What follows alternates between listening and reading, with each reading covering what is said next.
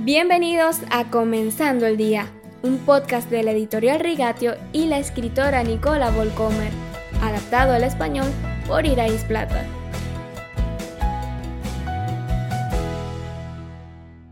Queridos oyentes, buenos días. Seguimos hablando de las historias de la Navidad en este mes de diciembre. Y solo hay una respuesta adecuada a lo que está sucediendo en el establo de Belén. Adoración. Tres sabios de Oriente lo comprenden de inmediato. Sospecho que estos sabios trataron muchos temas durante su viaje, con cuestiones filosóficas y religiosas, con el conocimiento que quieren llevarse a casa.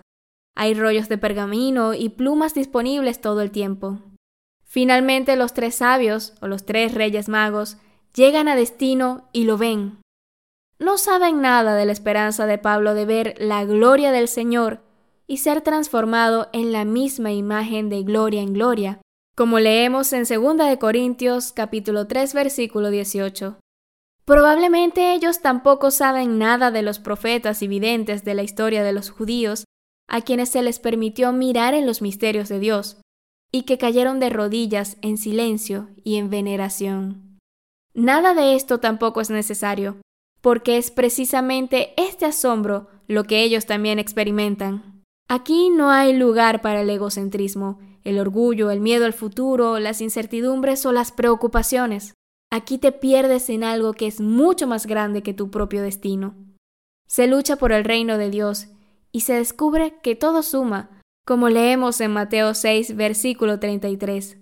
Más bien busquen primeramente el reino de Dios y su justicia, y todas estas cosas les serán añadidas una felicidad mayor que todas las esperanzas terrenas.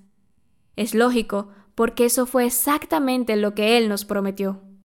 Lo buscamos, le entregamos la responsabilidad de nuestro bienestar, de nuestra vida, y nos perdemos en Él. Eso es adoración.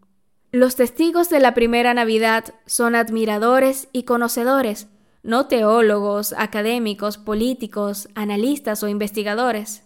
Incluso hoy Dios busca adoradores, que lo adoren en espíritu y en verdad. Juan 4, versículo 24. Y que en medio de la fugacidad de esta vida se hagan uno con la inmortalidad de Dios. Adoradores que construyen sus vidas sobre los fundamentos inquebrantables de su palabra, en lugar de la volatilidad de los caprichos humanos, porque Él es el mismo, ayer, hoy y por los siglos. Hebreos 13, versículo 8. Hoy cerramos con una frase del escritor británico C.S. Lewis, conocido por sus libros de las crónicas de Narnia. Apunta al cielo y tendrás la tierra por añadidura. Apunta a la tierra y no tendrás ninguna de las dos cosas.